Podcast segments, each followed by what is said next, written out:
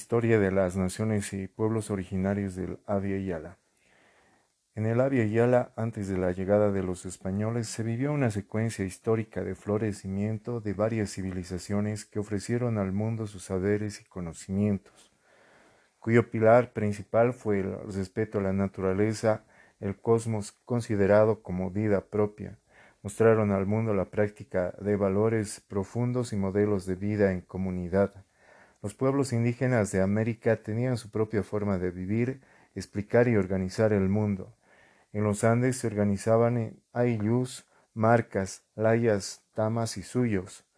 En el oriente agrupaban en Oguaguazú, Taba y Tentas. La conciencia del ajayo y la resistencia india no permitió que los pueblos sufrieran alteraciones por los colonizadores. Por mucho tiempo mantuvieron latente su organización usos y costumbres en prácticas sincretizadas. En un congreso americanista en Panamá durante los años 70, los ancianos nativos del pueblo cuna de Colombia y Panamá revelaron el nombre original de Aviala para designar a las tierras que se ubicaban geográficamente en toda la extensión del actual continente americano. Para ellos significa tierra en plena madurez, tierra de sangre vital, tierra siempre fértil, tierra siempre en movimiento. En Bolivia fue Constantino Lima, un indianista, quien divulgó y popularizó el denominativo de Aviala desde 1975 para divulgar el verdadero nombre del continente americano. Lima relata que significa tierra en permanente juventud. Yala es el nombre revelado para el continente americano por el pueblo cuna en Panamá. Tiene una extensión geográfica de 42.549.000 kilómetros cuadrados aproximadamente. Hoy en día es necesario conocer y valorar las diversas formas de organización política, económica, social, cultural y religiosa de las naciones, pueblos o culturas originarias nativas que habitaron América antes de la colonización europea. Las naciones y pueblos originarios son el conjunto de personas que habitan el continente americano con anterioridad al descubrimiento de América. Para los pobladores del Abya Yala el término ha tenido siempre una importancia singular, ya que ésta representa el escenario de la reproducción cultural y por ser un elemento constitutivo para su pueblo. Estos mantenían una especial relación con la tierra y la naturaleza. El territorio, conformado por el aire, tierra y subsuelo, les ofrece la tierra en la que cultivan sus productos y crían sus animales, en la que también se encuentra una gran variedad de elementos como los bosques, la fauna, los ríos que son necesarios para la supervivencia, pero es sobre todo la base de su organización social donde interactúan y construyen relaciones sociales. Es el espacio físico y psicológico en el cual sus ancestros nacieron y crecieron, y donde se encuentran también sus dioses tutelares. Es el lugar donde surgió con el cual están relacionados sus mitos de origen. Es así que la noción de territorio está estrechamente ligada a la identidad, pues de la tierra vienen y reciben todos los regalos para llevar una vida digna y a ella buscan volver. La organización social se basa en el Ayllu, donde rige la rivalidad y la reciprocidad en la familia y la comunidad. En este sentido, el Ayllu es un sistema social donde existe la complementariedad entre el hombre y la mujer, Urín Arán, día y noche, que conviven de manera integral. En los pueblos indígenas del Oriente, la organización social está basada en Tenta, Tentaguazú individual y Taba comunitario. En estas sociedades preside la complementariedad, la reciprocidad y las relaciones sociales individuales y colectivas. Los diversos grupos de indígenas vivían en poblados ayllus y formaban una organización con comunidades vecinas, haciendo marcas. Cada una de las comunidades y la propia alianza estaban gobernadas por un consejo de ancianos, formados a su vez por representantes de cada una de las familias en turnos. El Consejo de la Alianza estaba constituido por los representantes de cada comunidad de manera rotativa. La organización económica se dividía en la agricultura, ganadería y comercio. La agricultura desde el año 2000 a.C., la mayor, en la mayor parte de la población ha vivido de la agricultura. El maíz era el cereal más eh, común, pero también gozaban de popularidad otras plantas como la papa, el eh, maní, el ají, el tomate, el algodón, el cacao, el aguacate, entre otros muchos productos que fueron cosechados por los originarios. La ganadería pasó un proceso lento, sin embargo existieron algunas culturas del continente que se dedicaron solo a la ganadería criando variedad de llamas, alpacas, venados, avestruces y en menor escala criaban conejos cois. La mayor parte se dedicaba a la caza y pesca de animales silvestres por encontrarse en regiones de la selva. En el comercio constituía una actividad importante de intercambio en todos los grupos indígenas del continente. El antiguo imperio azteca de México basaba su economía en la fabricación y exportación de diversos productos como hojas de obsidiana, un cristal volcánico natural con el que se confeccionaban los mejores cuchillos de la época. En el imperio inca se construyeron magníficas carreteras en agrestes terrenos montañosos a fin de transportar grandes cantidades de productos locales con pobladas caravanas de llamas y vicuñas. La economía de intercambio se encuentra en el núcleo del Ayllu o Tenta, el cual se funda en la rivalidad Tinku y el Aini como dinamizador de las naciones y pueblos originarios. Las viviendas podrían parecer sencillas, pero eran bastante complejas. Por ejemplo, los iglús de los Inuit estaban construidos con hielo en invierno y con pieles de animales en verano. Los pueblos de Mesoamérica y los Andes constituían, construían edificios en piedra y argamasa, así como de madera y adobe. Su construcción era una ceremonia donde toda la población participaba y cooperaba con la mano de obra o material de construcción. El concepto de democracia en Grecia se conoce como gobierno del pueblo. Para las naciones y pueblos originarios se basaba en la dualidad y la rotación del poder. Existe una semejanza entre los dos conceptos. El segundo es más profundo y transformador ya que la pareja tiene que gobernar. La presencia colonial europea en nuestro continente constituye el inicio de improvisaciones y anacronismos. En el mejor de los casos se trata de el establecimiento de experimentos y ensayos en función de afirmar y consolidar la colonia. Las nacionalidades y pueblos originarios han existido en el Abya Yala antes de la colonia y de la creación de las repúblicas. Los ancestros lucharon por la recuperación de las tierras y territorios, desamaron su sangre con honor por la libertad y la justicia. En Abya Yala, la relación con las sociedades occidentales entre naciones y pueblos indígenas ha determinado cambios e intercambios que surgieron de forma natural y en algunos casos forzados. Estas relaciones han sido entendidas y conceptualizadas de diversos modos. Los pueblos de América antes de la conquista europea tenían diferentes formas de organización económica, social y política. Algunos habían desarrollado como sociedades urbanas otros se dedicaban a la agricultura o eran cazadores y recolectores.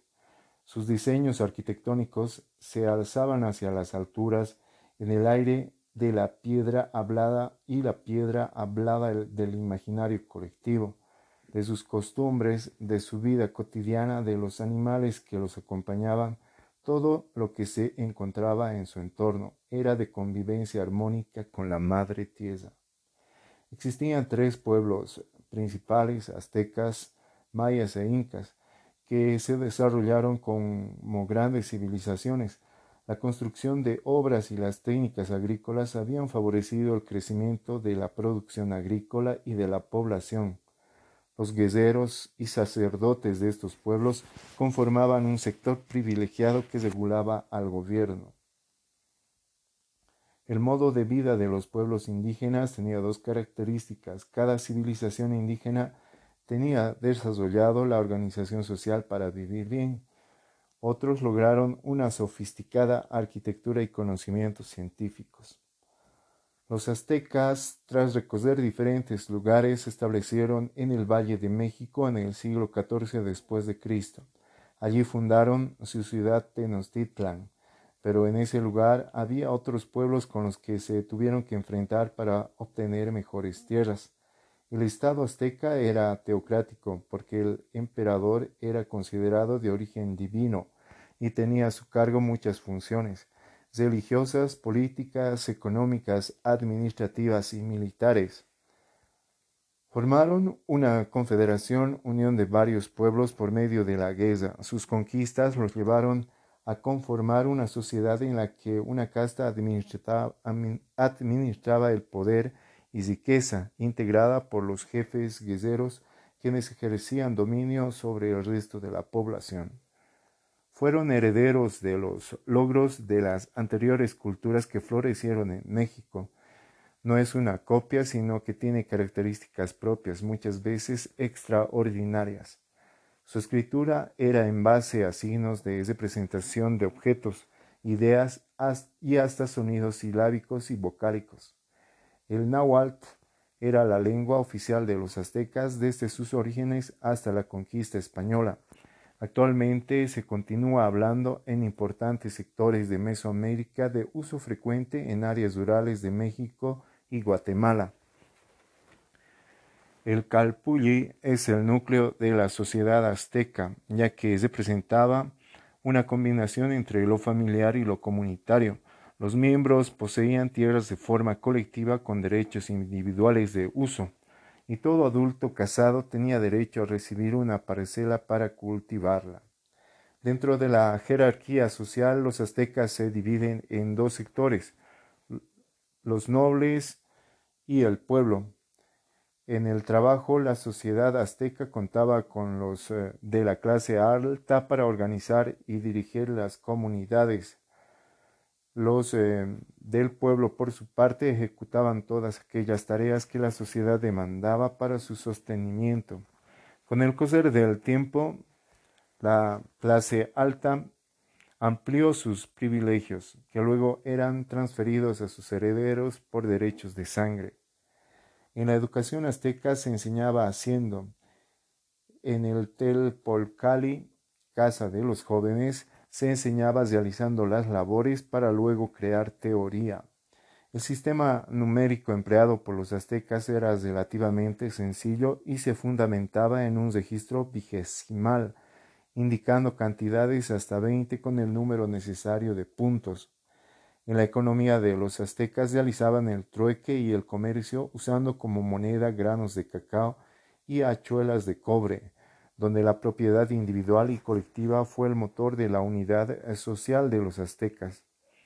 El calendario azteca habían dos tipos de calendarios utilizados para optimizar y ordenar los ciclos de producción económica y religiosa. El calendario solar o civil organizaba las coordenadas del tiempo para realizar la siembra y la cosecha, dividida el año solar en 18 meses de 20 días cada uno, lo que daba un total de 360 días. Los cinco días restantes eran considerados malos días. El calendario místico o sagrado, en cambio, era utilizado para realizar predicciones, establecer horóscopos y señalar cuáles eran los días más afortunados. Estaba dividido en 260 días, dividido en 20 semanas de 13 días prácticas rituales, la conducta religiosa entre los aztecas existía para conservar la existencia humana y asegurar el bienestar del hombre. De ahí que para alcanzar tales fines ofrendaban el más preciado de todos los dones, la vida humana. Los mayas del sur, sur se desplegaron hacia el norte a la península de Yucatán En esta zona se fundaron nuevas ciudades, Chichen Itza y Mayapan, que dieron nuevo esplendor a la civilización. Los mayas estaban divididos en ciudades. Durante el nuevo imperio, estas ciudades lucharon por imponer su hegemonía sobre las demás. Vivían de la agricultura y la caza, eran politeístas, creían en el respeto a todo lo que había sido creado en el mundo por el dios Umad. Desarrollaron un sistema de numeración basado en el número 20, contando los dedos de las manos y de los pies. Conocieron el concepto del cero, también se manejaban dos calendarios, uno de ellos con 365 días, igual al calendario gregoriano. Su estructura social está dividida en tres grupos, la élite gobernante, la familia noble, los militares y sacerdotes y por último el pueblo, que son los campesinos y artesanos.